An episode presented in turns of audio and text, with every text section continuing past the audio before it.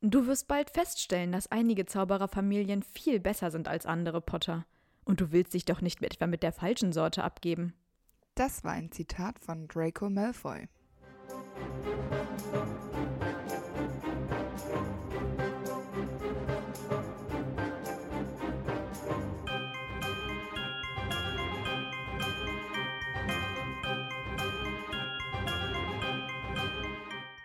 Hi, ich bin Amber.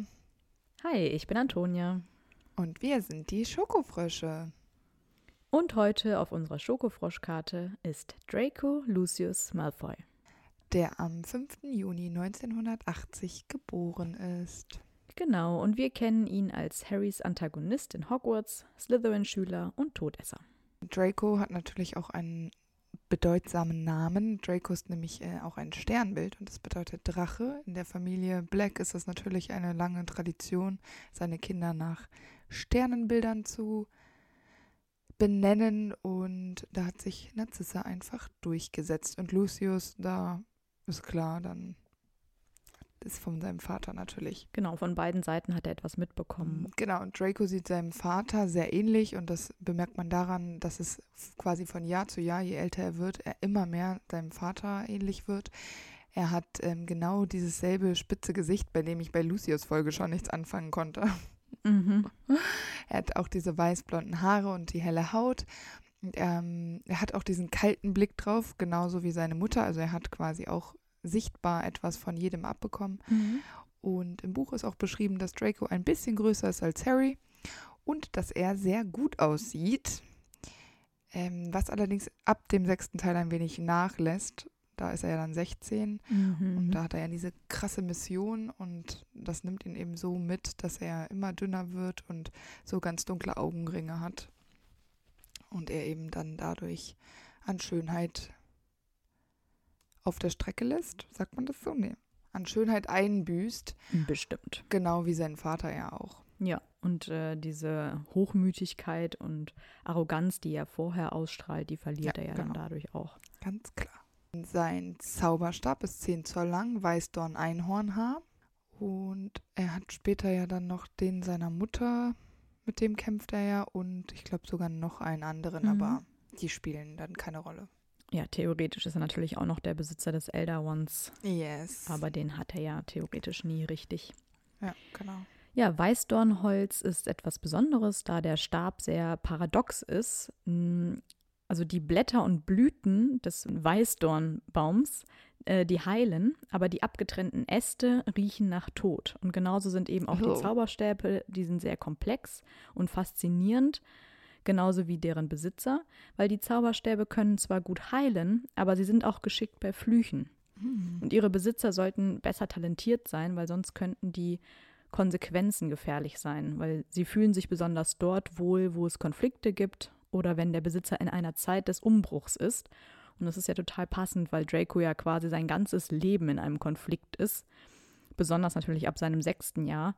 Und Harry hat ja später den Zauberstab und da befindet er sich natürlich in einer großen Umbruchszeit. Mhm, also dürfte genau. sich der Zauberstab immer sehr wohlfühlen.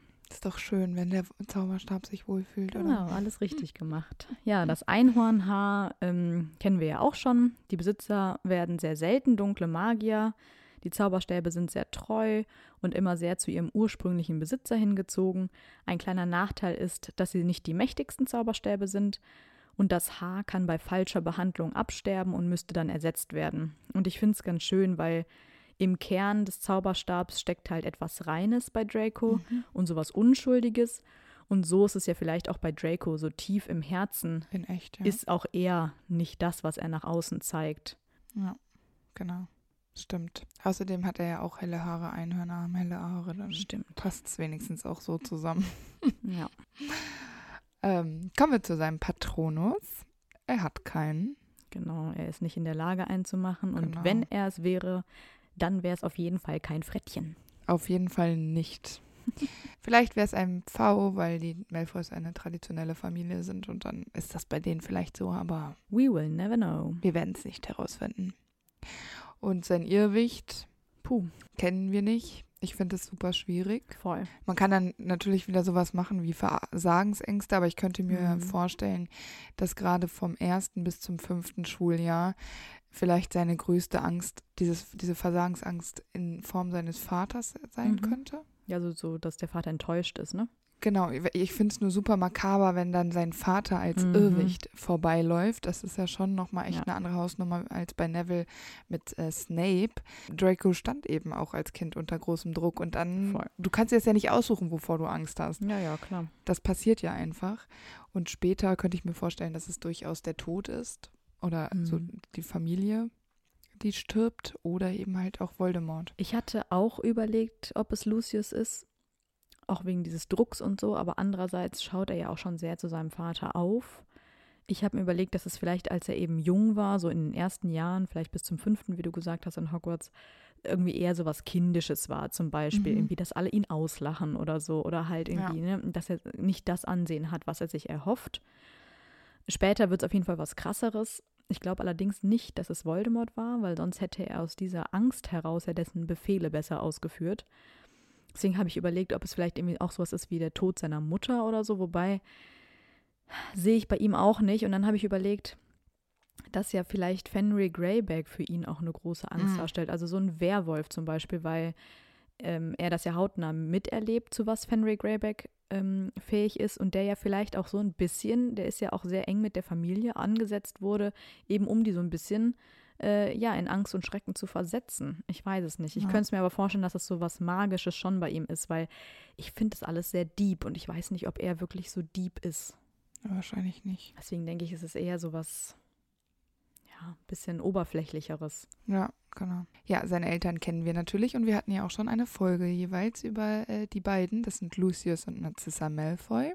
Und später hat Draco auch noch einen Sohn, das ist der Scorpius. Und eine Frau, Astoria Greengrass. Genau, er ist jedenfalls ein Einzelkind und beide seine Eltern, das wissen wir ja, stammen aus reichen, reinblütigen Familien, die dies ja auch seit Generationen so ausleben und ihre Herkunft wertschätzen und das wird eben an Draco auch so weitergetragen. Genau. Und als Draco etwas über ein Jahr alt ist, wird Voldemort ja von Harry zum ersten Mal besiegt. Aber Draco lernt trotzdem, dass das dass diese Ansichten von Voldemort eben die einzig wahren sind, aber er lernt auch, dass man diese Gedanken besser nicht bei jedem äußert, weil sonst sein Vater ja in Schwierigkeiten kommen könnte. Und deswegen wird das immer eher alles so familienintern gehalten. Ja, genau. Ich finde es schwierig, weil Draco ja sehr ambivalent aufwächst. Also einerseits wird er total verwöhnt, er muss keinen Finger rühren, er bekommt alles, was er will und immer nur das Beste für ihn. Geld spielt ja sowieso keine Rolle. genau. Und ihm wird dann auch gesagt, wie toll die Familie ist und wie toll er ist und alles. Aber andererseits lastet immer ein sehr hoher Druck auf ihm, weil Draco muss die Familie ja ehren, den Ruf fortführen und er ist als einziger Erbe, hat er natürlich eine sehr große Bürde, diesen Ansprüchen der Eltern gerecht zu werden. Mhm. Also er darf sich keine Fehler erlauben. Mhm. Und auch die Beziehung zwischen seinen Eltern und auch zu ihm ist ja eher sehr distanziert. Also wir haben ja gesagt, es gibt zwar Liebe da in der Familie, aber die wird ja nicht offen gezeigt. Nee, genau. Also es war jetzt keine Kuschelfamilie oder so. Ich glaube, dass es auch äh, an sich beim Essen bestimmt auch nicht viel gesprochen worden ist. Ich glaube, dass er nicht einfach kreischend durchs äh, Männer rennen konnte als Kind, um Mhm. mit Crab und Gold da rumzuspielen oder so. Ich glaube, dass seine Mutter eher diese, in, wie man sich in einem Haushalt gut verhält, dass man nicht auffällt, wenn man Mhm. irgendwo ist zum Beispiel. Und sein Vater war vielleicht auch das wichtig, wie man nach außen hin sich präsentiert Genau. sodass quasi alles irgendwie abgedeckt worden war. Ich könnte mir auch vorstellen, dass nicht viel erklärt worden ist, sondern äh, wenn Lucius was gesagt hat, dann wurde das so gemacht. Da wurde jetzt sich nicht hingesetzt. Also es wäre jetzt gut, Draco, wenn wir Mhm. ähm, das so und so machen, sondern es wurde einfach ähm, dann erwartet, dass Draco quasi nonverbal schon mitbekommen hat, okay, ich muss mich jetzt so und so verhalten, so wäre es am angebrachtesten für mich. Mhm. Also so richtig äh, unbeschwert ist er ja auf keinen Fall. Nee, weil er möchte ja auf jeden Fall auch seinem Vater gefallen und ihm alles recht machen. Ja, das ist ja genau. so seine obere, oberste Priorität. Ich meine, das kann natürlich auch sein, dass andernfalls, dass es Strafen für ihn gibt, aber er scheint ja, in seinem Vater so ein krasses Vorbild zu sehen, dass er ja auch alles so machen möchte, dass der Vater Ja, zufrieden mit genau. ihm ist. Also ich glaube, sie haben keine größeren Probleme und ich glaube so disziplinarische Vorgehensweisen waren, glaube ich, gar nicht nötig. Also ich könnte mir nicht vorstellen, dass Draco häufig irgendwie Strafarbeiten hat machen müssen oder, weiß ich nicht, andere Strafen zu erwarten hatte. Ich glaube, es hat einfach funktioniert. Ich glaube, sonst wird man eher in der Familie mit Verachtung gestraft. Also er spürt dann halt, dass die Eltern Ja. enttäuscht sind und das Gefühl will er halt einfach vermeiden. Deswegen macht Ja, er es lieber genau. richtig. Verstehe ich auch. Ja, Harry trifft Draco zum ersten Mal in der Winkelgasse, als beide ihre Schulsachen für Hogwarts besorgen. Und da redet Draco sehr abwertend über Muggelgeborene und total herablassend über Hagrid. Mhm. Es ist ja auch das, was er gelernt hat. Also für ihn ist das ja, Ja, nichts genau. Merkwürdiges, sondern er kennt es ja gar nicht anders. Ja. Und das macht ihn einfach im ersten Eindruck, den man als Leser ja auch bekommt, unglaublich unsympathisch. Genau. Obwohl er ja eigentlich ansonsten ganz nett zu Harry ist. Er weiß ja auch noch nicht, wer das ist. Also an sich ist es ein sozial fähiger Junge, der sich ganz normal mit einem anderen Kind unterhält. Ja, ja, genau. Aber so seine Einstellungen sind, die sind so richtig uh, abstoßend. Mhm. Und er äußert ja auch schon direkt, dass er nach Slytherin gehen will, was ja auch Tradition in seiner Familie ist. Ja, das ist ja, also so wie er sich da verhält, finde ich, ist es aber für einen elfjährigen Jungen aus diesen äh, Umständen total verständlich und normal. Also es, ich finde ihn jetzt nicht auffällig. Dadurch, dass wir aber ja Hagrid gerade so gut kennengelernt haben durch Harry, sind wir natürlich total bei Hagrid und nehmen ihn dann als Leser natürlich so schon direkt in Schutz. Und dann hat Draco quasi eigentlich auch gar keine andere Chance, als einen schlechten Start bei uns zu haben. Für uns ist er da einfach nur ein offenbar vorurteilslastiger, kleiner, verwöhnter Junge. Naja, und so ist er ja eigentlich auch. Genau, Das ist ja nicht und das, gelogen. was er eigentlich auch ist. Also er mm, genau. zeigt schon sein wahres Gesicht, was ja auch gut ist. Ich meine, Genau. immerhin verstellt er sich nicht. Ja, eben, ja, genau. So haben wir es einfach, ne? Draco und Harry treffen sich dann ja auch wieder im Hogwarts Express Mhm. und äh, Draco hatte da ja diesen Auftrag bekommen, sich irgendwie mit Harry anzufreunden. Äh, Lucius wollte das ja ganz gerne so, aber das funktioniert natürlich nicht. Mhm. Ich finde es halt noch ganz witzig, weil Harry so Gemeinsamkeiten zwischen Dudley und Draco zieht. Stimmt, Also ja, genau. Dudley als so quasi der Horror seiner Kindheit, sein, der Muggelwelt, ähm, findet er hier quasi auch noch in der Zaubererwelt wieder. Also ja. weil Draco ja auch dann schon wieder anfängt, gegen Ron zu hetzen und wieder Ja, genau. Vorurteile zeigt und so und so ein bisschen so diesen Bully raushängt, der ja Dudley auch die ganze Zeit immer war. genau. Ja, und mit diesem Korb, den Harry Draco dann gibt, weil er eben nicht mit ihm befreundet sein möchte, beginnt deren Rivalität. Genau. Ist ja dann der engste Gegenspieler von Harry. Ziemlich lange sogar. Genau. Wie Draco wollte, schickt der sprechende Hut Draco nach Slytherin ganz entsprechend der Tradition. Also da hat er seine Eltern schon mal nicht enttäuscht. Stell dir vor, der wäre nach Gryffindor Gott, also gekommen. das wäre der Horror. Boah, der wäre enterbt worden. Ich finde es halt lustig, weil es ja wirklich so, weißt du, so, der Hut weiß es sofort, kaum dass er Draco Ja. wahrnimmt, so, das muss ein Genau. Slytherin sein, da gibt es auch gar nichts zu überlegen. Es ist aber auch richtig, ich finde, Draco würde in kein anderes Haus passen. Ja, das Es ist einfach so. Genau, und er findet in Slytherin natürlich auch schnell seine Clique.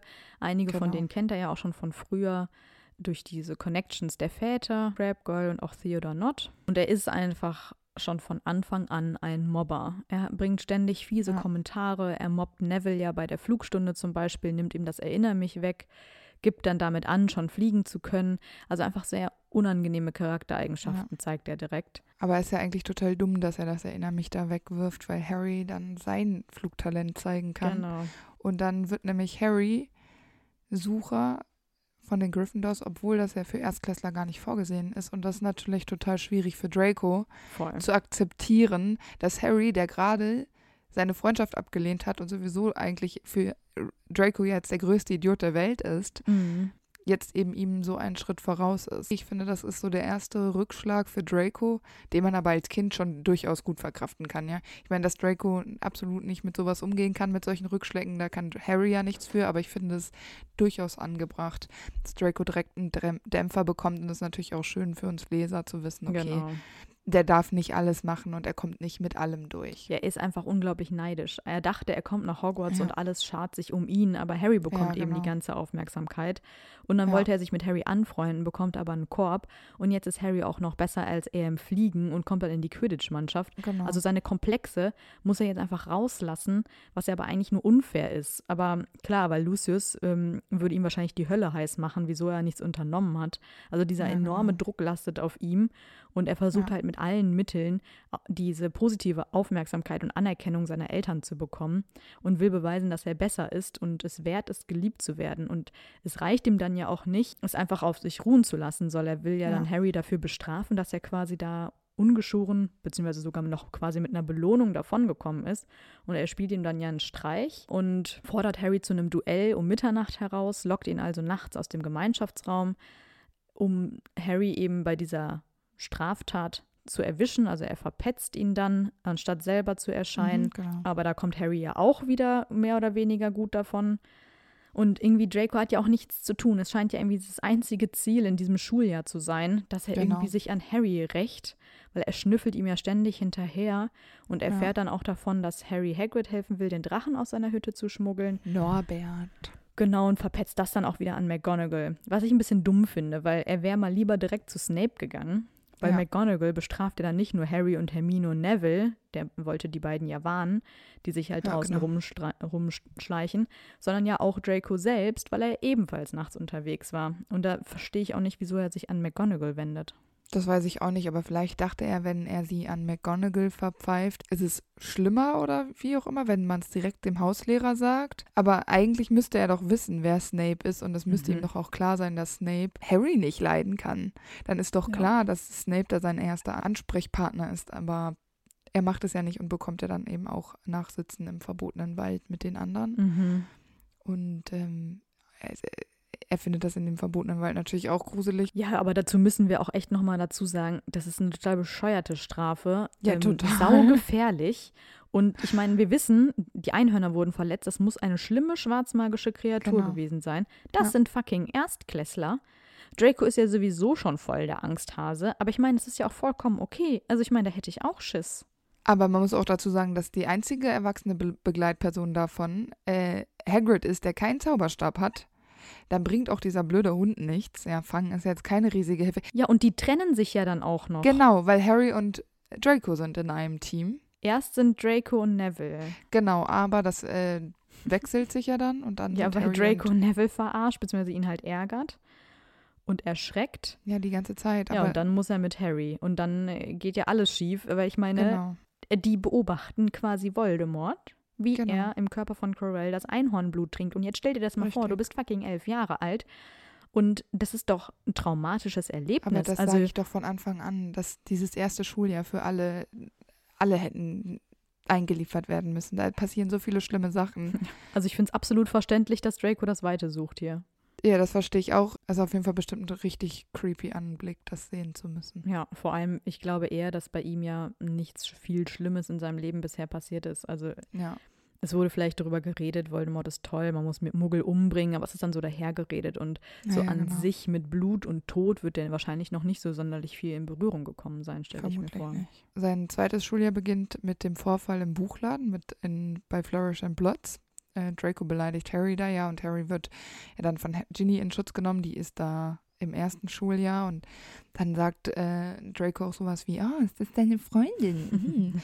Und äh, so richtig kindische Witze. Also Mhm. es ist null durch, durchdacht und es ist super gehässig und ich finde, das ist einfach so unterste Schublade, weil das auch, also ich sag immer, äh, es ist nicht geistreich. Nee. Draco ist in seinen Beleidigungen nicht geistreich und das ist genau das gleiche hier. Dracos Vater bekommt das ja auch mit und äh, da ist ja auch die Situation, wo Lucius Ginny das Tagebuch unterjubelt, weil er ja Arthur eins auswischen will oder den Weasleys oder wie auch immer. Ich finde es halt problematisch, weil Draco wird ja zwar hin und wieder auch was erzählt haben, aber im Grunde bekommt Lucius ja im Sommer wahrscheinlich erst so alles mit. Jetzt nochmal zu dieser Strafarbeit im verbotenen Wald. Da wird Lucius sich ja wohl hoffentlich auch beschwert haben bei McGonagall und Die wird er Dumbledore. ganz sicher, ja. Aber Lucius ist ja auch vor allem super enttäuscht, weil Draco schlechter ist in der Schule als Hermine Granger, die ja eine Muggelgeborene ist. Und das ist so das Schlimmste, was Draco hätte passieren können. Und schürt natürlich noch mehr Hass und Min Missgunst und Neid auf Hermine. Und andererseits natürlich auch diesen Frust, den er ja wiederum irgendwo abladen muss. Also er bekommt immer alles ab von Lucius Ja, das und muss es aber selber auch irgendwo wieder rauslassen.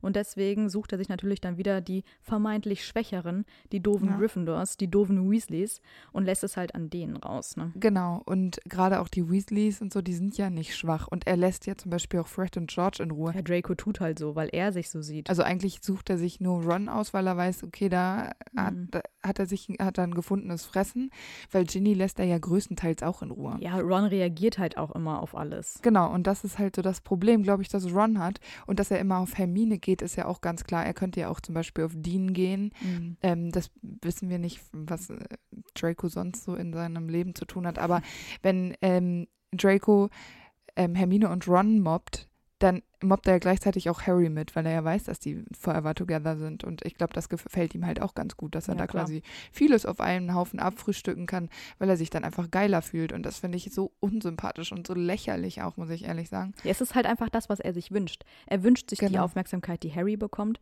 Er wünscht sich die Freunde, die Harry in Ron und Hermine gefunden hat. Und er wünscht sich halt die Liebe, die die Weasleys in ihrer Familie haben. Das sind Ja. alles Sachen, die er nicht hat. Das kann er aber nicht, also, also versteht er nicht, weil es ja, für, Ja. In seinen Augen nicht das Richtige ist. Aber Ja, genau. in, vom, sein Innerstes sehnt sich eigentlich danach. Und Ja. anstatt äh, ne, daraus zu lernen, nutzt er eben lieber jede Gelegenheit, um die runterzumachen, um sich selbst besser zu fühlen. Ja, genau, das glaube ich auch. Wobei ich dazu sagen muss, dass er sich jetzt nicht wünscht, mit Ron befreundet zu sein, sondern eher jemanden zu haben wie Harry und Ron, diese, diese Connection. Genau. Genau, und zu wissen, okay, ich habe so einen starken Familienrückhalt. Klar, den hat er auch, aber der ist ja meistens auch an Bedingungen geknüpft. Also wenn du das machst, dann bekommst du das. Und so ist es ja jetzt auch. Lucius möchte, dass auch Draco äh, ins Quidditch-Team kommt Mhm. und besorgt allen dann den besten, neuesten, schönsten Besen. Wir wissen, Besen in der Zaubererwelt sind super teuer. Mhm. Das heißt, auch hier spielt Geld mal wieder für die Malfoys keine Rolle. Und ich weiß nicht, Draco ist ja schon nicht der schlechteste Quidditch-Spieler der Welt. Mhm. Aber vielleicht hätte es in seinem Jahrgang noch jemand anders gegeben oder in einem anderen oder wie auch immer. Ja, Hermine provoziert ihn dann ja auch ordentlich und sagt, das sei halt eben der einzige Grund, wieso Draco in die Mannschaft gekommen ist. Ja, Daraufhin ist Draco ja richtig gekränkt, weil, wie gesagt, er kann ja eigentlich ganz gut fliegen, aber vielleicht wäre er halt eben nicht so früh in die Mannschaft gekommen. genau. Und daraufhin beleidigt er dann wiederum Hermine und nennt sie halt Schlammblut, was ja in diesem Tumult ausartet. Und Ron versucht halt, ihn zu verzaubern, was allerdings durch seinen kaputten Zauberstab nach hinten losgeht. Ja, Und das ist für Draco natürlich super lustig und eigentlich ist es auch lustig. Aber ähm, ja, der amüsiert sich natürlich total darüber, dass Ron hier so failt. Und ich finde, Ron hätte sich da besser einschätzen können, weil er jetzt so Draco total diese Genugtuung äh, überlässt. Also das ist total Quatsch, Ja. finde ich. Ja, aber Fliegen alleine reicht ja nicht beim Quidditch, weil Draco übersieht ja dann beim wichtigen Spiel gegen Gryffindor den Schnatz, Ja, genau. obwohl er direkt neben ihm herumschwirrt und deswegen gewinnt dann Gryffindor, weil Harry eben den Schnatz fängt. Ja, aber das liegt auch so ein bisschen daran, weil Draco die ganze Zeit damit beschäftigt ist, Harry zu beleidigen. Wie unnötig ist das? Und das kriegt ja Richtig sogar Markus Flint mit, das ist ja der Genau. Kapitän zu dem Zeit, und sagt dann sowas wie, ja, deine Dummheit, also er benutzt das Wort Mhm. Dummheit so richtig und ich finde völlig zu Recht, also ich finde gerade bei sportlichen Ereignissen, egal wie sehr man sich außerhalb des Spielfeldes hasst, naja, man auf dem Spielfeld kann man ja durchaus Fairplay machen und eben seinem eigenen Ziel nachjagen. Also es war ja jetzt nicht das Ziel der Slytherins, Harry runterzumachen und Harry stört es ja in diesem Moment gar nicht und fängt halt den Schwanz. Ja, eben. Du kannst doch viel mehr was auswischen, wenn du halt gewinnst. Das Ja, muss doch genau. deine Hauptintention dann sein. Ja, das geht Draco völlig falsch an. Aber Dracos Leben war ja vorher so leicht. Er hat ja immer alles richtig gemacht. Vor allem in den Augen seiner Eltern war er ja das Beste überhaupt. Und jetzt Ja, kommt er eben genau. nach Hogwarts und macht einen Fehler nach dem nächsten. Jetzt verkackt er hier auch noch das Quidditch-Spiel und macht sich ja total unbeliebt damit. Ja, genau. Und man merkt aber hier einfach, dass man mit diesem Hass auch nicht glücklich wird. Aber er versinkt halt irgendwie immer weiter in dieser Spirale und kommt halt überhaupt nicht Ja. mehr raus. Es passiert etwas, er will sich daraufhin äh, bei Harry rächen oder ihn deswegen fertig machen. Das geht aber nach hinten los und deswegen will er sich wieder an Harry rächen. Also es ist so eine Spirale und es nimmt kein Ende. ja, genau. Draco nimmt ja dann auch noch am Duellierclub teil. Ich weiß Genau. allerdings nicht warum, ob er wirklich denkt, er braucht das. Aber gut. Er duelliert sich dann letztendlich ja auch mit Harry und beschwört dann eine Schlange hervor. Und daraufhin kommen wir dann raus, dass Harry Parsel spricht und die Schüler Ja. denken, dass er eben der Erbe Slytherins sein könnte. genau. Was Draco ja total aufregt, weil es für ihn unbegreiflich ist, dass man denkt, dass so ein Schlammblutfreund wie Harry Potter der Erbe Slytherins sein könnte. Ich habe mir auch überlegt, dass ich glaube, dass es ihn auch stört, dass ähm, Harry offensichtlich Puzzle kann. Mhm. Also so als Slytherin, ich meine, Mhm.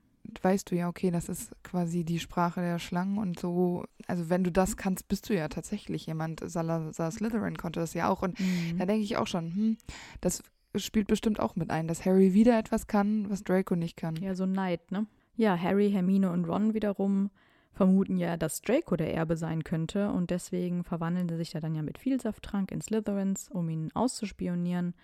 Und da habe ich mich gefragt, kommt es dann eigentlich raus?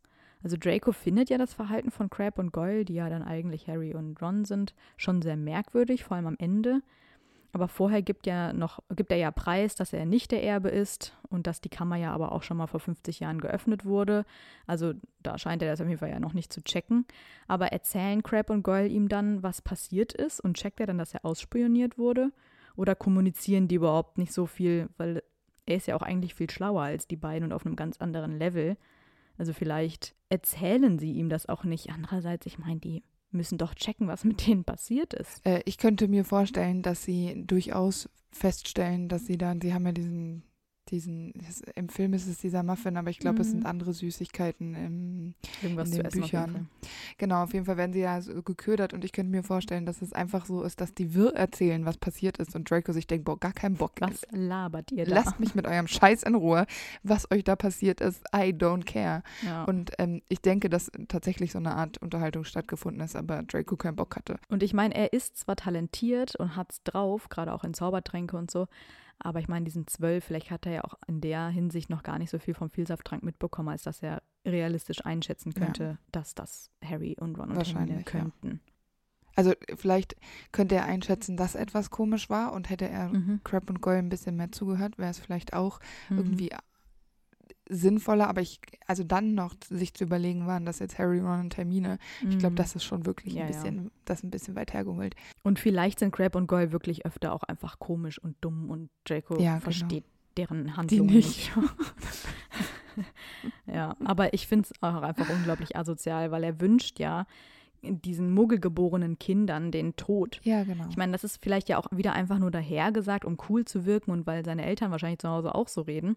Aber ich Ja, meine, genau. wie traurig muss sein Leben sein, dass er sich jetzt schon so drauf stürzt, andere runterzumachen. Das ist so, muss man so an Online-Hasskommentare denken, weil die Mhm. Leute machen das dann auch so, schreiben dann irgendwas so, wenn du drüber nachdenkst, was du da geschrieben hast.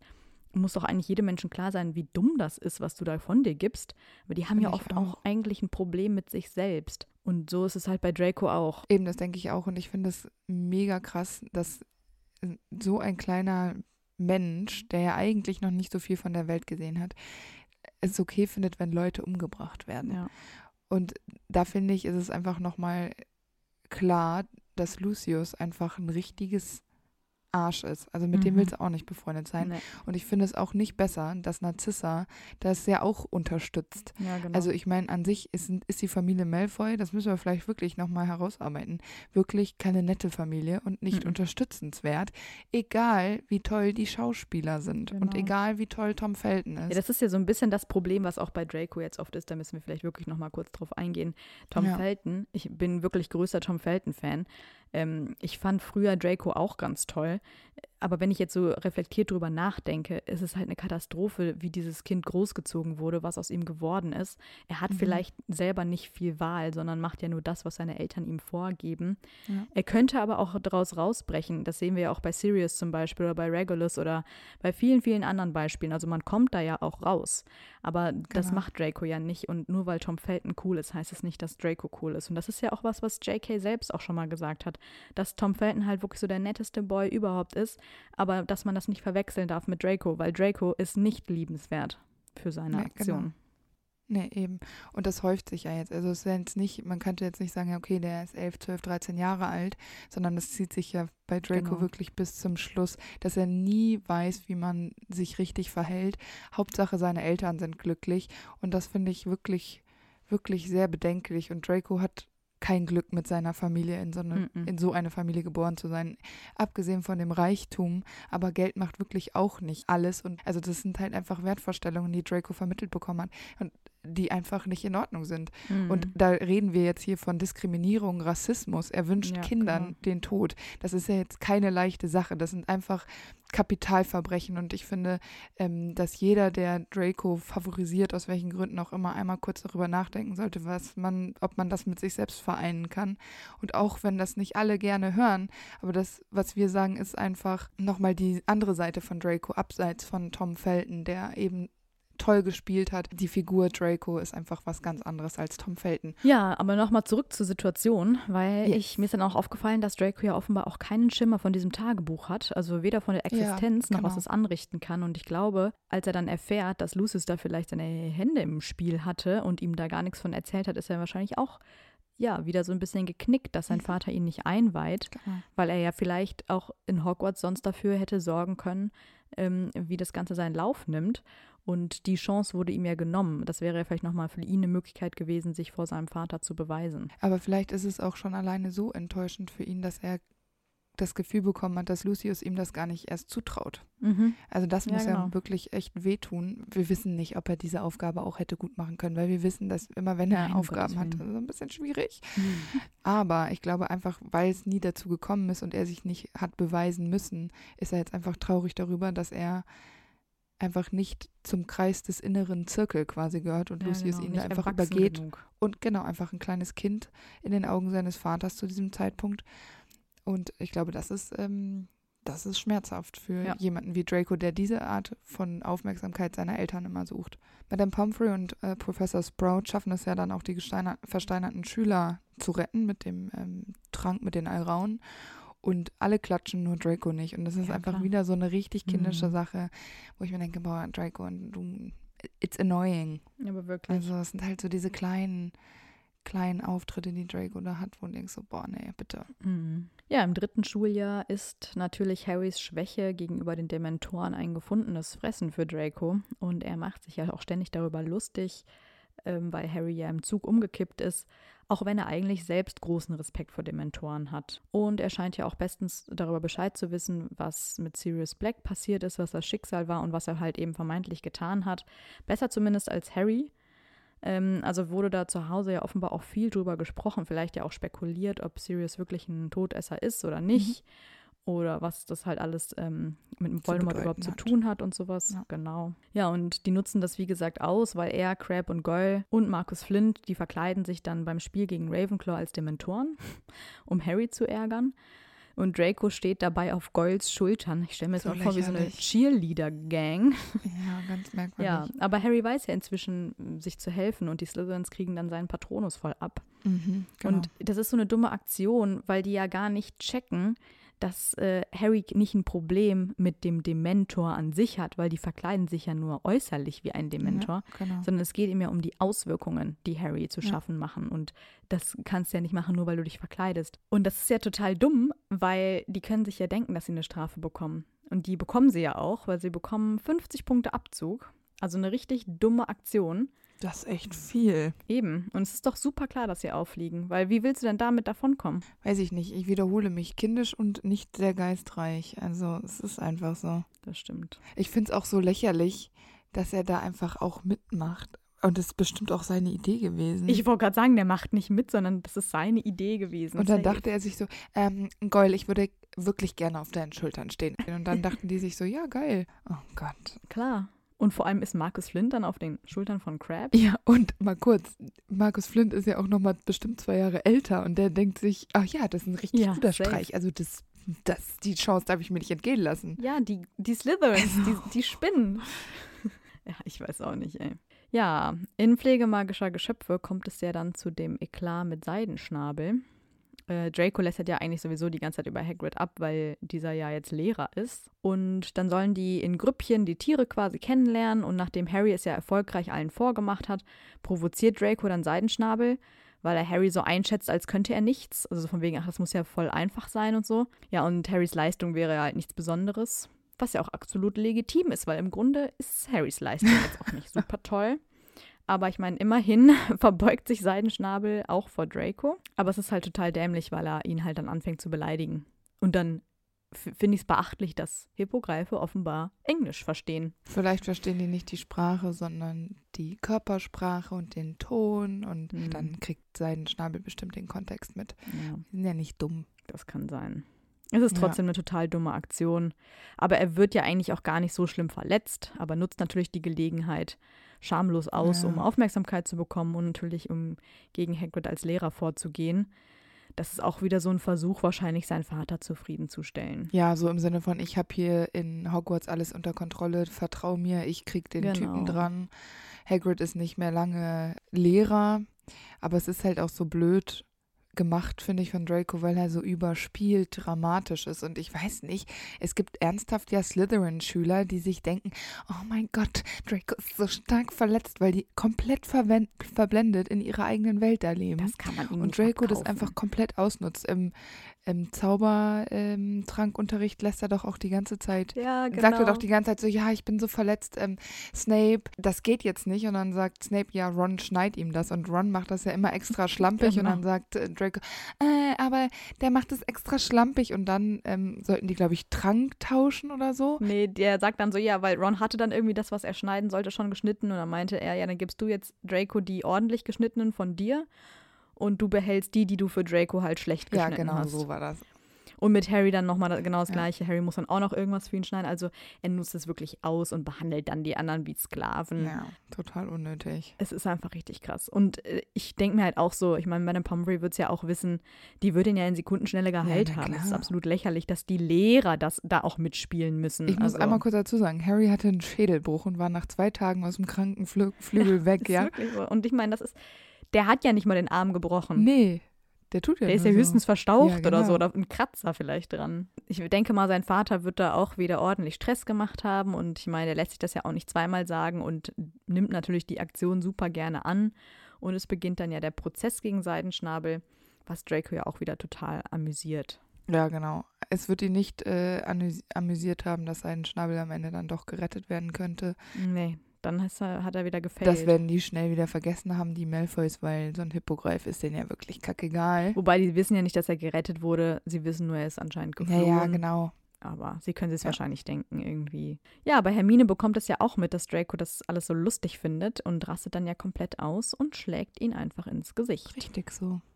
So richtig Find ich Muggelmanier. Einfach mal so ins Gesicht gehauen. Verdient. Was ich noch eine richtig gute Aktion finde, ist, Harry schleicht sich ja dann mit dem Tarnumhang und mit der Hilfe von Fred und George und der Karte des Rumtreibers nach Mhm. Hogsmeade und trifft sich dort mit Ron. Und die beiden gehen dann zur heulenden Hütte, um sich die mal anzugucken. Und da ist dann ja auch Draco mit seinen Boys. Yes. Und da muss ich sagen, finde ich den Spruch von Draco schon ein bisschen lustig. Das wäre auch sowas, was ich sagen würde. Äh, Natürlich eher zu einem Freund, den ich gut kenne und jetzt nicht zu jemandem, den ich nicht mag. Aber er sagt dann so zu Ron, ob er dort lieber wohnen würde als in seinem eigenen Haus, weil das wäre ja besser als, das, Oh als der Fuchsbau. Ähm, Finde ich schon ein bisschen fies, aber eigentlich auch lustig. Harry nutzt natürlich die Gelegenheit, um den Slytherins dann einen Schrecken einzujagen und bewirft die drei mit Matsch. Allerdings kann Malfoy dann einen Blick auf Harry erhaschen, weil der irgendwie mit seinem Tarnumhang hängen bleibt oder so Ja, genau. und verpetzt ihn dann natürlich in Hogwarts.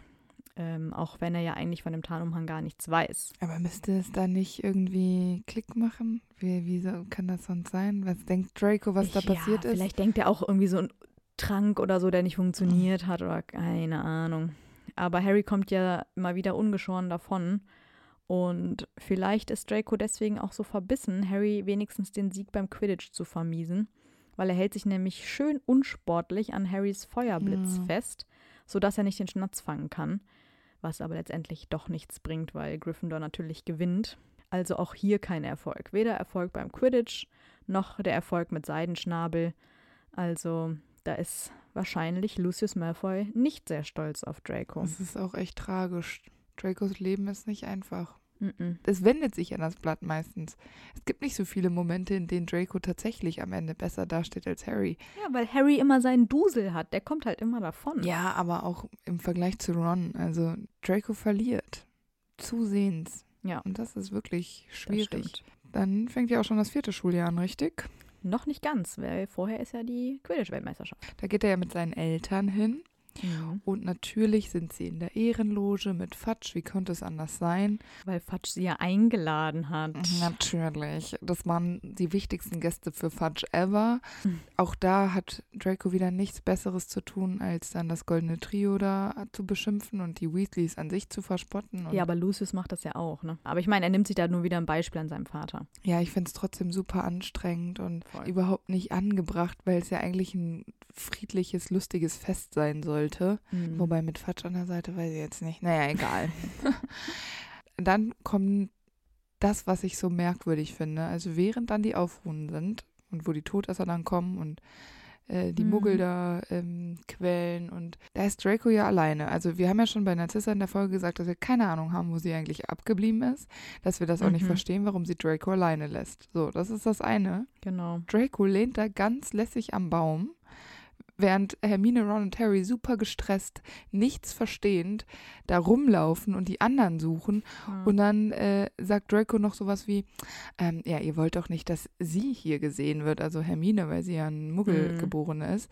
Und dann denke ich mir so, also was, was, also wie geil kann man sich fühlen, während dein Vater ja. gerade wirklich illegale Sachen macht und Leuten Schmerz zufügt. Also ich meine, der ist ja jetzt 14. ja, weil er denkt, das ist das Richtige. Ja, das ist ja das natürlich, Kranke, aber dass das ist- er und sein Vater denken, das ist das Richtige. er ist 14 und oh, Er versucht es ja auch nicht mal zu Nee. leugnen. Also er weiß ja, was vor sich geht. Und als die anderen ihn darauf ansprechen, so von wegen, ach, dein Vater ist doch bestimmt auch dabei, der sagt ja nicht mal so, äh, nee, sondern, also, Genau. ne, das ist ja auch dumm von ihm. Genau. Also ich meine, klar, es sind nur Harry, Ron und Hermine, dem glaub, den glaubt eh keiner. Aber er verpetzt ja quasi auch seinen Ja, Vater, genau. einfach nur, weil er sich geil Ja, genau. fühlt, anstatt das halt zu leugnen und auf die sichere Nummer zu Das gehen. Einfach auch. wieder so nur so ein Angeber. Und das finde ich super schwierig. Und äh, gerade, dass er dann sagt so, und was wäre, wenn er ein Todesser wäre? Oder was wäre, wenn er Ja, genau. äh, mit den Leuten da unterwegs ist? dabei ist. Und dann denke ich ja. mir so, weißt du, Draco, manchmal ist es besser, man sagt einfach nichts und geht, weil er ja jetzt wahrscheinlich davon ausgeht, okay, er ist ein Malfoy, alle Todesser werden wissen, wer er ist, er wird auf keinen Fall angegriffen. Aber hat er da auch nicht Angst darum, dass ja, ja. davor, dass ihm aus Versehen was passiert, ein Unfall oder dass Eben, er das mir auch, wie angegriffen kann er sich so sicher fühlen? Das ist ja eine Massenpanik, der kann ja auch niedergetrampelt werden zur Not, weißt du? Und selbst in diesem scheiß Wald, ich hätte keinen Bock. Und er hatte im ersten Jahr ja auch Angst im alleine im ja, Wald. genau. So, also so, so super sicher fühlt er sich nicht. Ich glaube, der spielt sich halt hier wieder Ja, genau. auf. Und das finde ich, äh, also ich finde es ganz unsympathisch. Und dann finde ich es halt auch so komisch, dass Narzissa ihn alleine gelassen hat. Aber das bedeutet ja, Ja, das für mich einfach, dass alle Malfoys von diesem Plan wussten, was jetzt passiert. Okay, die Todesser überrennen jetzt diese ganze lustige Veranstaltung hier. Mhm. Narzissa denkt sich, ja, okay, passt schon. Ich, ich appariere mal nach Hause. Kein Problem. Und Vielleicht haben die sich ja auch irgendwie verloren und Draco tut gerade nur auf cool und eigentlich ist er auf der Suche nach ja, seiner und das Mutter. kurz vor den Weil Tränen. die sich halt auch im, Ge im Ja. Gemenge irgendwie verloren haben. Das ist die einzige Erklärung, weil Narzissa würde Draco eigentlich Würde nicht alleine lassen. Der ist fucking 14 Ja. Jahre alt. Ich weiß es nicht. Naja, aber dann fängt ja auch schon das Trimagische Turnier an. Wir sind alle zurück in der Schule. Und natürlich weiß auch Draco da wieder Bescheid, also anders als die anderen. Ja, und er gibt auch damit an. Ja, im Zug schon, ne? Sagt er sowas wie, keine Ahnung, es wird was Ja, Tolles er passieren. zieht die total ja. auf. Er weiß es halt Natürlich natürlich, und es. verrät Na ihn aber nicht, damit die die Unwissenden bleiben. Aber irgendwie ist da niemand so eifersüchtig auf Draco, dass er diese extra Informationen hat, wie Draco sauer oder eifersüchtig ist auf Harry, dass Harry Trimagischer Champion wurde. genau. Das ist nämlich so das Main Ja, Ding. weil Harry wieder die Aufmerksamkeit bekommt und Draco eben nicht. Ich glaube, das ist auch der Grund, warum er dann diese Potter stinkt Anstecker genau. macht. Ich meine, Unterstützung für Cedric, voll okay. Aber warum dieser Hint dann, also dieser Stich gegen Harry? Das, also, das ist ja völlig unnötig schon wieder. Und er macht sich da irgendwie selber wieder so lächerlich. Hat er irgendwie nichts anderes zu tun? Aber denkst du nicht, dass er damit zwei äh, Fliegen mit einer Klappe äh, schlägt? Ich meine, Hufflepuff ist nicht sein Lieblingshaus. So, wenn dann mit den Ravenclaws. ja, so, natürlich nicht. Jetzt äh, macht er, tut er so, als ob er Cedric favorisieren würde, was er ja nur macht, weil Gryffindor für ihn keine Wahl ist und schon gar nicht Harry. Ja, er will halt einfach nur Stimmung genau. machen. Er will halt automatisch allen verdeutlichen, wenn ihr für Cedric seid, müsst ihr gegen Genau. Harry sein. Aber ich finde es irgendwie lustig, weil ich sage auch mal zu allen Leuten, dass sie stinken. Also das ist auch immer so meine Lieblingsbeleidigung. Aber das haben wir schon gemacht, bevor Draco das getan hat. Eben. Ich sage immer, du stinkst. Ich finde es super lustig und das habe hab ich richtig gefeiert mit Potter stinkt, weil ich mir so denke, yo, halt, Harry stinkt halt wirklich. ich würde zu Harry auch immer sagen, du stinkst. Ich bin eigentlich genauso kindisch Ja. wie Draco und Draco ist 14. Du hast früher auch immer so deine Augenbraue hochgehoben, wie Draco das so macht. So, aha. langsam müsste Draco aber eigentlich auch wissen, dass Harry ja jedes Mal mit seinem Dusel Ja. davon kommt und sein Maul halt auch nicht immer so weit aufreißen. Aber dann wäre vielleicht auch sein Leben zu langweilig, weil es scheint ja irgendwie sein. Hauptfokus zu sein, Harry irgendwie runterzumachen. Ja. Und auch wenn er dabei jedes Mal auf die Fresse fliegt, macht er es ja Wie mit, trotzdem. als er da ankündigt, dass er und sein Vater diese Wette gemacht haben, mhm. wie lange Harry in dem Turnier überlebt. Und äh, Draco dann sagt, äh, ich glaube ein paar Minuten. Und dann denke ich mir so, hä, was, warum? Total bescheuert. Zumal Harry ja wirklich auch äh, dann als erster mit ins Labyrinth starten darf. Also, weiß ich nicht. Es muss für Draco so ein richtig schöner Schlag in die Fresse sein. Hat ja, er aber nur, verdient. weil er ja vorher so eine große Klappe gehabt hat. Genau. Ich finde es auch richtig grandios, wie er dann mit Rita Kimcorn zusammenarbeitet, um Ja, Harry das fertig zu machen. Weil er gibt dir ja dann Infos und so. Er ist ja auch wie gemacht dafür, um Gerüchte zu streuen, weil er natürlich schlauer ist als Crab und Goyle, die ja irgendwie dumme Sachen nur erzählen. Also er liefert da ja schon gute Info. Ihm gefällt es natürlich auch total, dieses Pikante dann auszuplaudern Klar. und füttert Rita dann mit allerlei Infos. Und ich finde es total krass, weil er ja weiß, dass sie ein Animagus ist. Es gibt ja eine Stelle, wo man so sieht, wie er quasi, als würde er ein Handy ans Ohr Mhm. halten und da in Wahrheit sitzt halt da der Käfer und er spricht mit dem Käfer Ja. auf der Hand. Und ich finde es ganz schön riskant von Rita Kimcorn, dass sie sich einem 14-Jährigen anvertraut. Ja, vielleicht ist es aber auch klug, weil sie weiß, was Dracos Ziele sind und seine Wünsche und das einfach so Ja, benutzt. es- ich meine, der ist 14, dem kann ja unüberlegt mit einem Butterbier-Intus auch mal was Nur Hauselfen werden betrunken vom Butterbier. und Draco. Du weißt, was ich meine. Ja, ich weiß, was du meinst. Ja, ich weiß es Das, nicht. das finde ich krass, aber ich meine, es kann natürlich auch sein, dass es nicht dafür gedacht war, dass andere das sehen und sie danach die Erinnerung löscht. Das kann Ahnung. halt Ja, das kann natürlich auch sein.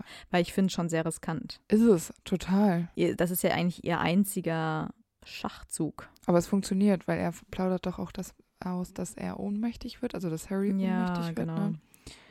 Also er trägt ja. total dazu bei, dass Harry seine Genau. Glaubwürdigkeit verliert. Ja, genau. Und natürlich glaubt ihm dadurch, durch diese ganzen Artikel, die er ja so ins Rollen gebracht hat, dann na natürlich auch nicht ähm, Voldemort zurückgekehrt ist. Also es glaubt ihm keiner. Und darauf, denke ich, wird Lucius wiederum richtig stolz sein. Das denke ich auch. Aber es hält wahrscheinlich nicht lang vor. Weil Draco natürlich mal wieder Harry beleidigt, das ist ja ganz klar. Aber diesmal bekommt Moody das ja mit und hat damit dann kein Problem, ähm, Draco in ein Frettchen zu verwandeln. Ja, weil Draco wieder wie ein Assi Harry verzaubern will, als dieser ihm den Rücken zudreht. Stimmt, ja, Was genau. ist das? Ja.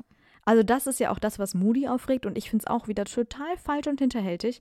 Ja, dann mach's doch in sein Gesicht. ja, das traut er sich dann wieder nicht. Genau, er sich Ja, erst zu trauen, wenn genau. er den Rücken zudreht, ist halt auch einfach nur schwach. Und total feige einfach. Und das, Ja, genau. ich weiß nicht, und auf so ein Verhalten kann man ja dann wirklich nicht stolz sein.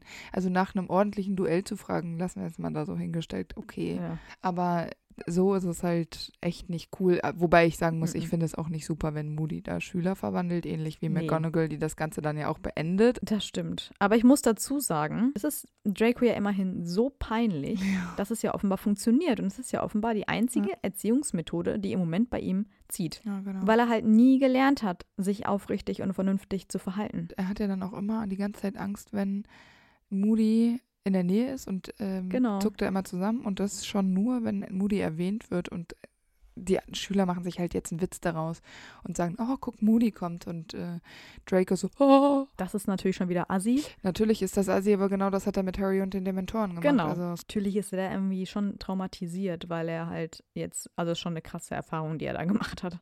Ja, das stimmt wohl. Da will ich nicht in seiner Haut stecken. Ja, und dann ist ja auch schon der Weihnachtsball, ne? den dürfen wir nicht vergessen, Mhm. weil wir wissen, mit wem äh, Draco da hingeht. Und das ist Pansy Parkinson. Und ich finde, das ist keine sehr große Überraschung, dass er mit Pansy da Nee, die hingeht. kommen ja auch kurz danach zusammen, ne? Yes, die lieben sich nämlich ein bisschen, aber ich glaube, dass Draco sie überhaupt nicht liebt, falls er da überhaupt zu dem Zeitpunkt weiß, wie das geht. Aber sie verehrt ihn, glaube ich, schon sehr stark. Ich habe mich eh gefragt, ja klar, sie steht natürlich auf ihn, aber ich habe mich gefragt, was er denn an ihr findet, weil ja. wir haben zwei Beschreibungen von Pansy. Einmal Harrys Sicht und einmal Rita Kimcons Sicht. Rita Kimcon behauptet, es ist eine gut aussehende 14-Jährige, wo ich mir denke, ja okay, Rita will aber auch Infos von ihr haben. Und Harry beschreibt sie immer als mopsgesichtig. Finde ich jetzt, weiß ich nicht. Also ich glaube, dass äh, Harry recht hat Und vielleicht hat er Ja, ein eben. bisschen übertrieben, weil sie ein Slytherin ist. Es ist ja auch oft so, dass Sympathie ein gut aussehen macht und wenn Ja. dir jemand unsympathisch ist, dann findest du ihn vielleicht auch hässlicher. Ja, aber ich meine, sie kommt aus gutem Hause Ja, und genau. dackelt Draco halt irgendwie so hinterher. Es ist vielleicht für ihn der einfachste Weg. Und ich meine, er ist sich ja bewusst, dass es vielleicht nicht die richtige ist, die er heiraten Ja. will, weil ja, die kommen ja auch, die kommen zwar zusammen, aber trennen sich dann ja auch wieder. Von daher scheint es ja nicht die einzig wahre zu sein, aber hier in der Situation vielleicht ja der leichteste Weg. Ich finde es aber auch nicht verwerflich, dass er sich da mal ein bisschen umschaut. Ich meine, jetzt ist er Nö, klar. 14. Immerhin hat er eine. Ja, aber Draco weiß natürlich auch, was die Rückkehr Voldemorts dann letztendlich für ihn bedeutet, weil er weiß, dass sich für seinen Vater einiges ändern wird und lacht dann auch bei Cedrics Tod, Ja, also genau. nicht bei Cedrics Tod, sondern halt bei, dieser, bei diesem Abschied da, Genau. diesem Memorian. Und ich meine, der hat ihn ja vorher noch unterstützt, aber wie du schon gesagt hast, war ja eigentlich aus der Not heraus. Aber er ist halt bei der Beerdigung wieder richtig respektlos. Und Ja. ey, das finde ich unter aller Sau. Also ich glaube, der unterhält sich dann da irgendwie und tuschelt und so und kichern. Und boah, ich finde das so schlimm. Ich finde das so unsympathisch auch. Das zieht aber Gott sei Dank ja auch Konsequenzen mit sich, weil er wird dann später im Zug noch von Hermine, Ron, Fred und George mit Flüchen angegriffen. Auch mit von Harry. Zu Recht auf der einen Seite. Ja, ja, genau. Oh, habe ich Harry vergessen. Ja, Ja. Harry auch, klar. Ja, Harry ist immer dabei. Genau. Aber ähm, ich finde es auch andererseits ganz schön krass, weil ich meine, gut, sie sind nicht mehr in Hogwarts, das Schuljahr ist vorbei, aber jetzt gibt es irgendwie keine Konsequenzen, keine Strafen mehr. Also ich meine, die sind halt im Zug, aber es müsste doch trotzdem irgendeine Regel geben, dass die sich nie angreifen dürfen. Aber wir wissen doch, dass es nicht so viele Regeln im Zug gibt. Da macht doch jeder, was er will. ja, aber ich meine, er müsste eigentlich direkt wieder petzen gehen, oder? Die werden ja zu dritt dann quasi von fünf Leuten angegriffen. Ja. Ähm, und ich glaube, das ist denen einfach ultra peinlich, weil die ja dann ganz verkrüppelt da am Boden rumliegen, weil die von diesen Flüchen getroffen worden sind. Ja. Mit Beinklammern, Wackelbein oder Wabbelbein oder wie das heißt. Tarantalegre. Ja, bestimmt. ist er auch da rumgedanced. Ähm, ich bin mir sicher, dass es super unangenehm war und dass selbst die Ja. drei untereinander nicht mehr darüber Ja, sprechen. das kann schon sein. Also alleine für Cedric finde ich es gut. Genau, und dass er da so respektlos bei der Beerdigung war, also bei diesem Abschied in der großen Halle, finde ich halt wirklich lächerlich. Und ich bin mir sicher, dass das seinem Vater auch nicht gefallen würde, weil Lucius ja durchaus bedacht ist, in der Öffentlichkeit, also diese Art von Öffentlichkeit, sich ruhig zu verhalten und nicht unnötig Mhm. aufzufallen. Von Lucius kriegst du da einen arroganten Blick, wie sowieso immer. Ich könnte mir vorstellen, dass Lucius auch das verurteilen würde. Also kindisches Ja, Verhalten genau. kann ich mir nicht vorstellen, dass Lucius Nerven dafür hat. Ja, das stimmt. Ja, weil er es immer noch nicht checkt. Er hat es ja, Ja, im Wald genau. auch schon falsch gemacht und dazu viel quasi verraten. Er checkt ja nicht, dass sein Vater offenbar diesen Ruf ja behalten will Ja, und genau. Es eben nicht in die Öffentlichkeit Ja, rausposaunt. genau. Aber Draco tut's eben. Ja, ich finde es ganz, äh, ganz schwierig alles. Im fünften Schuljahr wird Draco dann ein Slytherin-Vertrauensschüler und diese Entscheidung kann nur bei Snape alleine liegen, weil kein anderer Lehrer, kein anderer Mensch würde diesen Jungen zum Vertrauensschüler machen. True. Aber es ist ja klar, wissen wir auch, in Hogwarts gibt es keine demokratischen Abstimmungen. Das entscheidet offenbar einer alleine, der aus Sympathie handelt, ähm, aus Todesser-Freundschaften und nicht aus Verstand heraus. Gut, dann ist es eben so. Ich meine, es gäbe wahrscheinlich schon andere Optionen, aber er will, er macht es natürlich auch für Lucius, ist doch klar. Weil Lucius würde natürlich ausrasten, wenn Draco es nicht werden würde. Ja.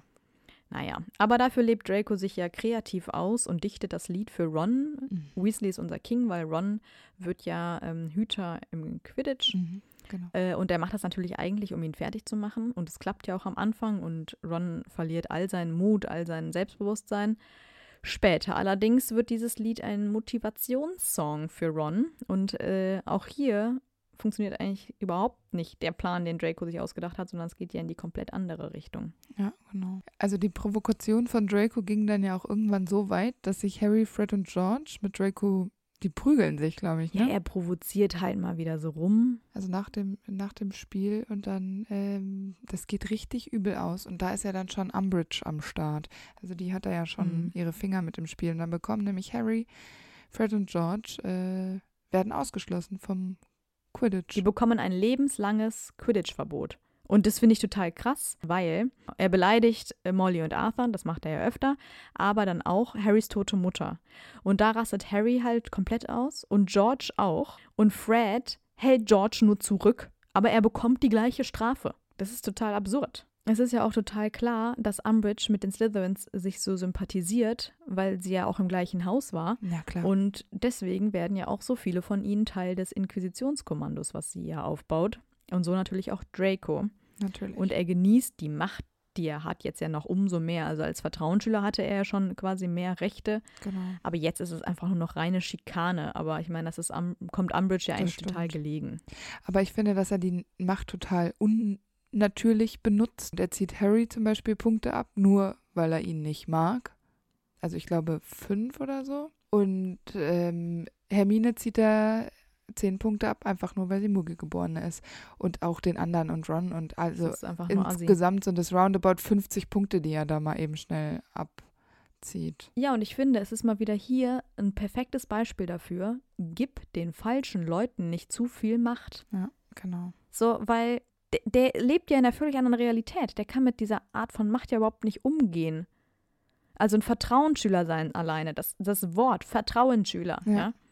Der sollte für die anderen Schüler da sein, aber selbst das nutzt er ja aus. Ja, genau. Natürlich. Im Gegenteil, er ist ja dann auch daran beteiligt, die Mitglieder der DA zu fassen, nachdem sie versuchen herauszufinden, wo Sirius Black ist. Ja, genau. Allerdings werden dann Umbridge und die Slytherins ja ausgetrickst und Draco bekommt Ginnys Federwichtfluch ab, wie wir ja Mhm. schon in Ginnys Folge gesagt haben. Und ich finde es ein bisschen dämlich, weil die haben die da festgehalten, aber denen nicht die Zauberstäbe abgenommen. Vielleicht war das Inquisitionskommando auch ein bisschen schlampig unterwegs. Ich meine, das sind auch keine Profis, Antonia, ja. Also Ja, und vor allem haben die sich mal wieder total überlegen gefühlt, wahrscheinlich, ja, aber genau. checken es wieder Ja. nicht. Ja, oder wenn Crab oder Goyle ihre, ihr z- eigenen Zauberstab so komisch aus der Hosentasche haben gucken lassen, hat sich äh, Ginny einfach gedacht, so jetzt meine Chance. Ja, okay. Das, das kann natürlich sein. Auf jeden Fall ähm, lässt äh, Umbridge Draco ja so ein bisschen im Regen stehen und geht alleine, was ihn Mhm. ein bisschen, es enttäuscht ihn auf jeden Fall. Und dann ist ja eigentlich auch schon die Schlacht in der Mysteriumsabteilung vorbei. Da kriegt Draco natürlich nichts von mit. Nee. Außer natürlich, dass er weiß, dass sein Vater nach Azkaban kommt. Klar sprudeln jetzt die Emotionen äh, über. Mhm. Und ähm, Draco hasst Harry dafür, dass Lucius jetzt in Azkaban ist, wobei ich mir die ganze Zeit denke, naja, theoretisch kann Harry da ja nicht direkt was für. Also er er sucht einfach einen Sündenbock, hat ihn in Harry gefunden, weil Harry ist eh an allem schuld. Und ich meine, dieses Schuljahr lief ja eigentlich perfekt für Draco. Ja, genau. Außer eben, dass Harry am Ende Ja. wieder gewinnt. Ich meine, Dracos Leben ändert sich ja auch komplett. Das weiß er ja. Dieser feiste Lebensstil der Malfoys ist vorbei. Das Ansehen leidet. Und Draco macht sich natürlich genauso wie seine Mutter auch Sorgen um seinen Ja. Vater. Und hat vielleicht auch schon eine Ahnung, dass Voldemort sich ja auch irgendwie an ihm rächen wird für die Fehler, die eben Lucius gemacht hat. Und es ist irgendwie total tragisch, dass nach all diesen Jahren, wo sie ja doch eine Familie waren, Mhm. davon nichts mehr übrig ist. Weil was soll Narzissa auswirken? Ja. Also sie macht dem unbrechbaren Schwur gleich, aber das war's. Das ist ihre letzte Hoffnung quasi. Klar, er macht Harry verantwortlich und rächt sich dann halt ja auch wieder an ihm oder versucht es zumindest. Und ich passiert eigentlich genau das Gleiche wie letztes Jahr im Zug. Er, Crab und Goyle werden wieder von den DA-Mitgliedern, ja, die kommen ihnen zuvor und die bekommen einen guten Misch an neuen Flüchen ab. Ja, und das nächste Schuljahr startet natürlich katastrophal für Oh ihn, Gott. weil anstelle seines Vaters muss Draco jetzt Todesser Mhm. werden und er bekommt ja auch das dunkle Mal.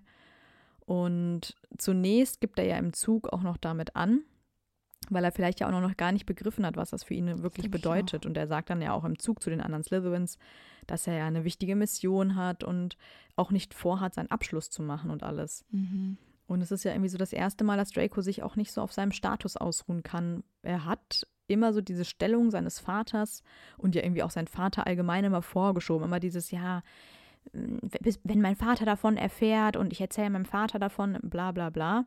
Und das geht halt jetzt eben zum ersten Mal nicht mehr. Ja, genau. Weil sie alleine sind. Genau. Naja, auf jeden Fall ähm, ist dann ja auch wieder Zeit, in die Winkelgasse zu gehen vor dem neuen Schuljahr. Das macht äh, Draco auch und die treffen sich mit Harry, also zufällig treffen sie Harry bei Madame Malcolm im Laden. Die macht ja diese Zauberumhänge. Ist ja auch ein ganz schöner Abschluss, weil es fängt ja quasi auch so an und jetzt treffen sie sich Ja, wieder da. Genau. Als äh, Madame Malcolm zum Beispiel an die Stelle an seinem Handgelenk kommt, wo jetzt das ähm, dunkle Mal ist, da zuckt er auch fürchterlich zusammen, macht einen Riesenaufstand. Vorher ist aber noch diese Situation, die hatten wir schon bei Narzissa in der Folge, wo Harry auch Narzissa beleidigt, dass sie immer so ähm, Mhm. guckt, als hätte sie was Ekliges unter der Nase, was sie riechen muss. Und ähm, das finde ich ganz interessant, weil erst ist ja so ein Wortgefecht zwischen Harry und ähm, Draco, wo sie sich quasi gegenseitig persönlich angreifen. Da schaltet sich dann Narzissa ein und sagt, Harry, hör auf, so mit meinem Sohn zu sprechen. Mhm. Später greift aber Harry dann auch noch Narzissa an, was ich irgendwie auch respektlos finde, aber okay. Da ist es aber wiederum so, dass Draco für seine Mutter einsteht. Mhm. Aber ich hatte ja jetzt gerade gesagt, dass ähm, Draco ja dann so fürchterlich aus der Haut fährt, als ähm, das dunkle Mal berührt wird. Und das nehmen Harry, Ron und Hermine ja auch zum Anlass, Draco dann zu folgen, der ohne seine Mutter unterwegs ist, wohlgemerkt. Mhm. Äh, und ein bisschen auffällig irgendwie ist. Und er geht dann ja auch nach, zu Bergen and Burks. In die Nocturngasse, ne? Genau, da befragt er ja dann den Inhaber, ob er etwas reparieren lassen kann. Mhm. Droht dann aber natürlich mit seiner neuen Position als Todesser, dass er Fenrir Greyback vorbeischicken würde, wenn das Gespräch, was sie Ja. ähm, in dem äh, Laden geführt haben, nicht unter ihnen bleibt. Weil Draco plant nämlich das Verschwindekabinett zu reparieren, das Peace ja, wie wir ja schon wissen, vor Jahren zerstört hat. Mhm. Denn so sollen die Todesser ja nach Hogwarts gelangen, um bei der Ermordung Dumbledores zu helfen. Das ist der Auftrag, den Draco ja bekommen hat. Hat er sich auf jeden Fall schon sehr früh Gedanken mitgemacht, also schon bevor das Schuljahr überhaupt anfängt. Ja, ja, klar. Ich meine, ist aber natürlich auch total clever, weil er ja von Montague, das ist ein Slytherin-Typ, den die Weasleys mal in diesem Verschwindekabinett eingesperrt so haben, lustig und schlimm. von dem weiß er eben, dass er ja, als er in diesem Limbo steckte, Mhm. in dem kaputten Kabinett, sowohl Stimmen aus Hogwarts als auch eben aus Bergen und Burks gehört hat. Also checkt Draco ja auch irgendwie, dass eine Verbindung Mhm. zwischen diesen beiden Genau. Kabinetts besteht und daraufhin macht er ja seinen Plan Genau. das zu ähm, reparieren. Ja, und das ist, finde ich, total krass, weil das ist ja nicht so, ich repariere das mal eben mit Reparo, sondern das ist ja total anspruchsvolle, dunkle Ja, Magie. genau. Und er schafft das ja auch. Ja. Also ich finde es total bemerkenswert. Ja. Das finde ich auch. Aber im Grunde merkt er ja doch sehr früh, dass diese Mission irgendwie eine Nummer zu groß für ihn ist. Mhm. Ich meine, du hast ja schon gesagt, Voldemort hat ihn ja grundsätzlich damit beauftragt, Dumbledore umzubringen. Ganz schön geduldig übrigens der Mann, dass er sagt, ja, ich lasse mal den Schüler das machen. Im Grunde macht er das ja auch nur, um ihn bloßzustellen und ihn zu bestrafen. Draco hat halt einfach einen enormen Druck, er muss abliefern, sonst wird eben sein Vater noch mehr bestraft. Er hat ja auch Sorge, was seiner Familie sonst zustoßen kann, natürlich auch die Sorge um seine Mutter, wenn er versagt. Mhm, genau. Im Zug finde ich es auch total krass, weil äh, Harry belauscht ihn da ja und Draco checkt das ja. Also er sieht ja, Ja. den, diesen Turnschuh von Genau. Harry da aufblitzen und es ist ihm offenbar egal, Ja. weil er ja trotzdem weiterhin so offen darüber Das redet. stimmt. Auch hier, er könnte auch einfach den Mund halten. Aber macht Aber er nicht, redet ja. trotzdem weiter, er macht hier wieder einen auf dick, dicke Hose. Genau. Oder, habe ich mir überlegt, er spekuliert ja vielleicht auch drauf, dass er rechtzeitig gestoppt werden könnte, weil er ja vielleicht doch die Hoffnung hat, dass Harry eben doch stärker sein könnte als Voldemort.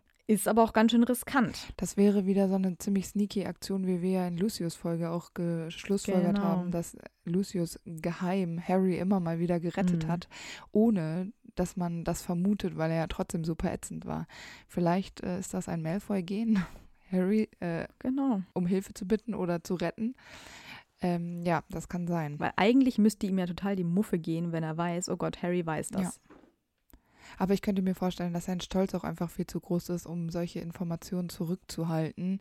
Ja, Äh, aus wahrscheinlich schon. auch Er wollte ja, halt einfach genau. auch angeben irgendwie. Ja, und als Vorbereitung hat er ja von seiner Tante Bellatrix auch noch Mhm. Oklumentik gelernt. Genau. Das wird natürlich auch sehr hilfreich für ihn sein. Und anders als Harry beherrscht er das ja auch. Ja. Also er ist irgendwie den anderen aus seinem Jahr sowieso echt, was die Magie angeht, sowieso auch total weit voraus, weil er ja auch schon nonverbale Zauber Ja, kann. genau. Und die anderen lernen das ja erst in diesem Schuljahr. Aber weißt du, warum äh, Draco besser Oklumentik kann als Harry? Da hat J.K. sich nämlich was bei gedacht und ich finde das eigentlich ganz Mhm, klug.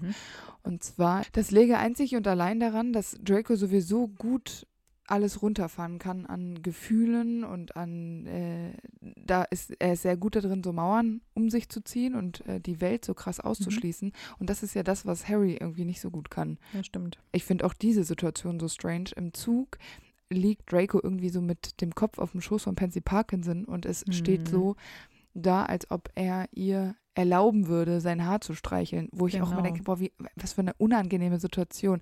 Und das sind eben diese, das ist ja nicht emotional, das ist einfach nur, keine Ahnung. Mhm. Sie liebt ihn über alles, weil er Draco ist und äh, er lässt das halt irgendwie mit sich machen, aber so gönnerhaft, weißt du, so ganz, Genau. ganz unsympathisch gönnerhaft. Und das ist eben, warum. Oklumentik bei ihm wahrscheinlich einfach so, so ein Naturtalent vielleicht doch einfach. Vielleicht haben es dunkle Magier sowieso ein bisschen einfacher mit solcher Art Magie. Ja, das kann ich mir gut vorstellen. Ja, und dieser ganze Druck nimmt ihn ja auch so sehr mit, dass er letztendlich in Hogwarts irgendwie mit seinen kompletten Interessen ja auch aufhört. Also er macht kein Quidditch mehr. Ähm, es interessiert ja auch seinen Vater sowieso nicht mehr, was er macht. genau. Er wird außerdem auch schludrig mit den Hausaufgaben. Und das ist halt alles irgendwie weniger wichtig geworden für ihn. Und er nutzt ja nicht einmal mehr seine Vertrauensschüleraufgaben aus, um die Gryffindors zu ärgern. Und Harry weiß dann ja auch irgendwann, dass er auch Snape nicht mehr vertraut und distanziert sich ja dann offenbar auch von Snape, obwohl dieser ja auch irgendwie so ein Mentor für ihn war. Er vertraut sich ja auch irgendwie niemandem so richtig an. Also ich meine, klar, die anderen wissen so, ja, eine tolle Aufgabe, Mhm. bla bla bla. Aber im Grunde macht er das ja alles irgendwie mit sich selber so Genau. aus. Ne? Das ist diese emotionale Mauer. Und ich weiß auch gar nicht, warum er vorher so angegeben hat mit dieser Aufgabe, weil man ihm ja körperlich ansehen kann, dass es ihm nicht gut tut. Also ich Genau. hatte das ja ganz am Anfang gesagt, dass er so dünn wird und dass er so Augenringe hat. Naja, weil er nicht an sich selbst glaubt. Er glaubt nicht, dass er das Verschwindekabinett reparieren kann. Ich finde es sowieso krass, dass er es überhaupt versucht hat. Mhm. Und äh, er, er startet dann ja diese anderen beiden verzweifelten Mordversuche, ähm, Sehr die so ein bisschen halbherzig. stümperhaft gewesen sind. Einmal mit dieser Kette, die ja Katie Bell äh, beinahe umbringt und einmal der vergiftete Mhm. Met, der beinahe Ron umbringt. Und das schlägt ja beides fehl. Beziehungsweise beides soll ja Dumbledore gelten. Genau, äh, genau. Und ähm, dann hat er ja einen sehr, sehr schwachen Moment. Da ist er dann im Badezimmer und die maulende Myrte ist zufällig auch da und sie fragt ihn dann ja so aus, ach, was ist denn los, Draco, wie, was kann einem Jungen wie dir passieren, dass du so fühlst und na, dann weit, Mhm. weint er ja auch richtig. Und warte mal, ich finde das total krass, weil er sich ausgerechnet der maulenden Ja, die Myrte ist halt da. anvertraut. dann, er ist ja nicht in das Bad gegangen, weil sie da ist, sondern die war Ja, halt dann da. Klar, aber im Grunde, sie ist ja auch noch eine Muggelgeborene. Ja. Das dürfen wir auch nicht ist, vergessen. ein- er ist einfach komplett zusammengebrochen. Er, da, da ist nichts mehr von ihm übrig, glaube ich. Also von dem, was er mal war. Und das ist halt so krass, wie ja. Voldemort es geschafft hat in dieser Kürze der Zeit. Ich meine, das war jetzt nicht ganz das ganze Schuljahr. Ähm, hat es halt Draco in die Knie gezwungen. Und zwar so richtig. ja, er hat ihn komplett gebrochen. Genau, also und das fing ja mit dem, mit dem, mit der Zerstörung seines Elternhauses an, aber er hat ja auch in, in Hogwarts nichts mehr, weil er ja alles gekappt hat. Er war ja dann nur noch für sich und das ist halt so krass. Und dann Mhm. ist es ein bisschen paradox mit der maulenden Myrte, Mhm. bricht es halt so aus ihm heraus. Und Harry bekommt das ja mit. Mhm. Und das passt ihm ja total überhaupt nicht, aber ist ja auch klar. Und dann betteln die sich. Also Draco versucht einen Cru- Cruciatus-Fluch, aber da kommt er ja nicht weit. Mhm. Und dann Harry, dümmste Aktion aller Zeiten, benutzt den Zauberspruch aus dem Halbblutprinzen Zaubertrankbuch und das ist Sectum Sempra. Er hat keine Ahnung, was passiert und Draco hat am ganzen Körper Wunden und überall spritzt Blut und es ist einfach so schlimm. Harry bereut mhm. es im gleichen Moment, wo ich mir denke, das hätte dir auch vorher einfallen können. Du bist so ein Mhm. Idiot. Also das wünschte ich wirklich Draco in dieser Situation nicht. Bis zum fünften Teil fand ich Draco richtig scheiße und jetzt tut er mir einfach unheimlich leid. Und jetzt liegt er da am Boden, verblutet fast. Wenn Snape nicht so nah gewesen wäre, wäre es wahrscheinlich echt übel Mhm. gelandet, äh, geworden. Auf jeden Fall. Und äh, Draco kommt dann auch in den Krankenflügel und kann ja dann auch geheilt werden. Ist ja kein Problem.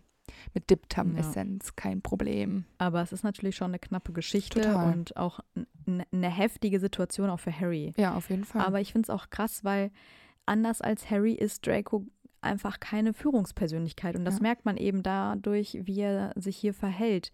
Weißt du, er ist eher ein Mhm. Anhänger, jemand, der anderen Befehlen folgt. Und deswegen fällt es ihm halt so schwer, diese Verantwortung für diesen Auftrag zu übernehmen.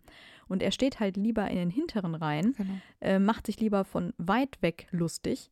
Und ich meine, das sieht man ja auch an seinem Verhalten gegenüber Menschen, zu denen er aufschaut. Also gegenüber seinem Vater oder Voldemort oder auch Snape, zumindest früher, buckelt er ja total.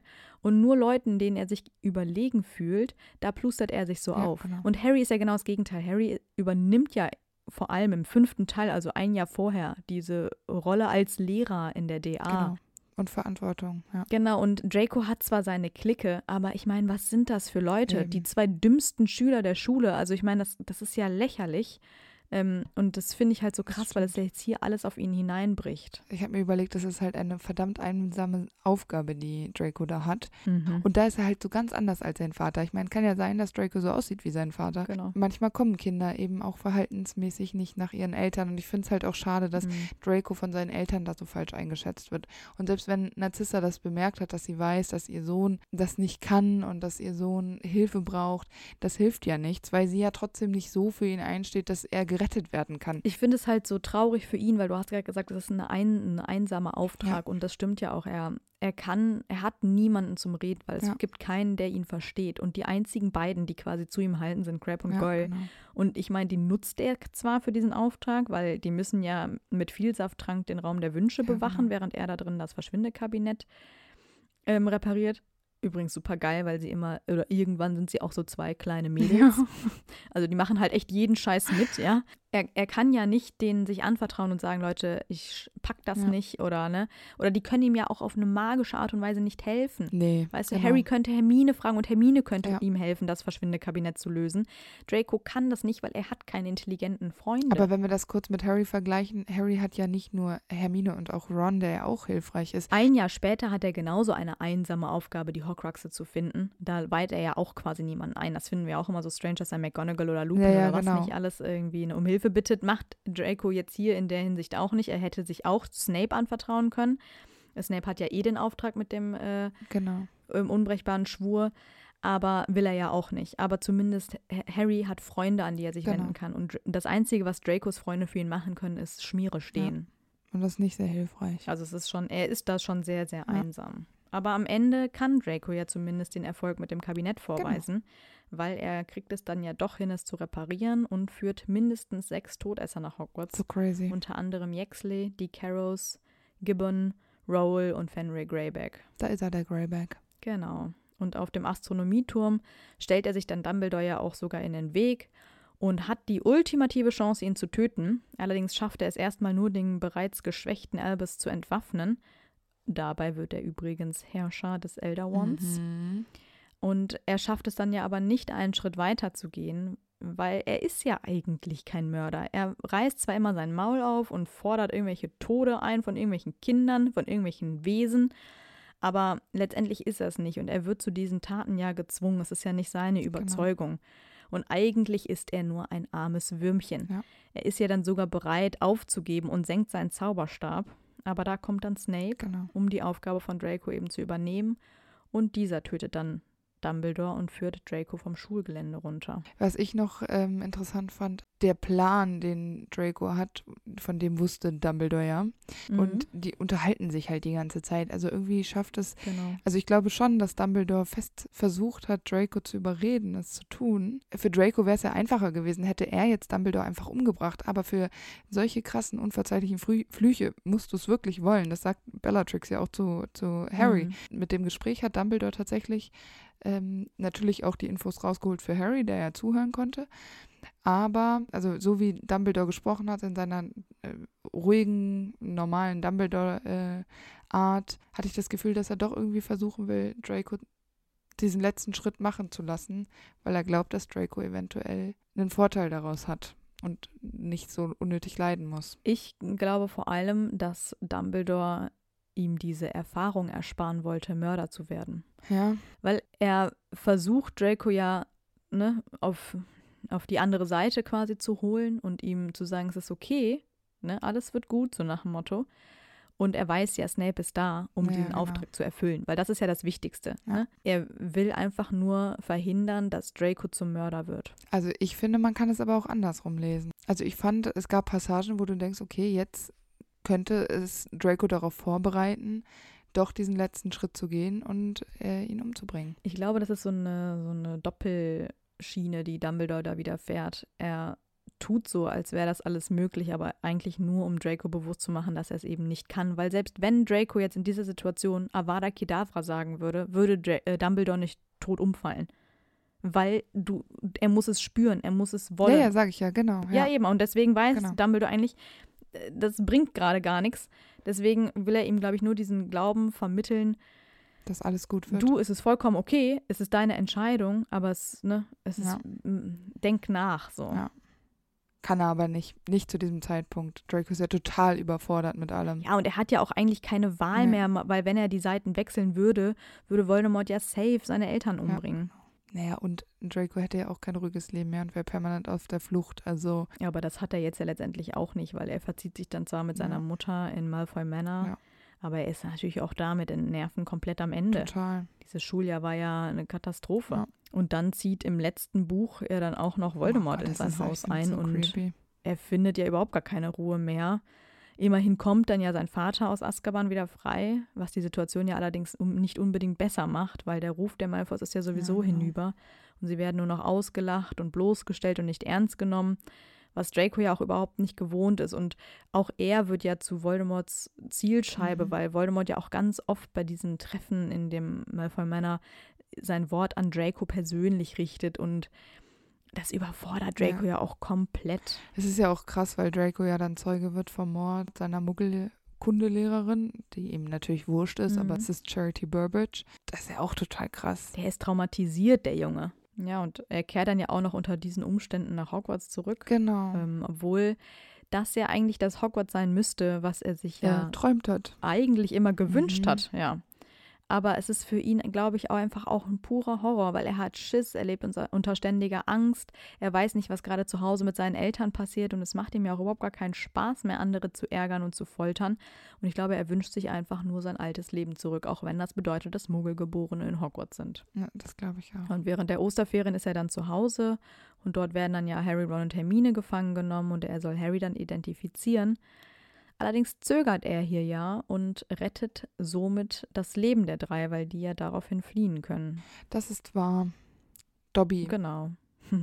Und als es zur Flucht kommt, nimmt Harry dann ja Dracos Zauberstab mhm. und daraufhin bekommt Draco den Zauberstab seiner Mutter, welcher ja zwar mächtig ist, aber natürlich ihm nicht so gehorcht wie sein alter Zauberstab. Weil das ist ja auch klar, aber ich denke mir die ganze Zeit besser, als gar keinen Zauberstab zu haben. Also ist so. Bei der Schlacht von Hogwarts ist äh, Draco natürlich anwesend er ist ja auch vorher schon im Schloss. Eigentlich hat er ja die Anweisung, dass Harry lebend zu Voldemort gebracht werden muss. Das nimmt Crab aber leider nicht so ernst. Mhm. Weil als sie da im Raum der Wünsche sind, da treffen die sich ja dann zufällig mehr oder weniger, wo das Diadem von Ravenclaw versteckt ist. Da macht Crab diesen krassen Fluch, wie heißt das? Dämonenfeuer? Ja, genau. Den Fluch kann er null kontrollieren.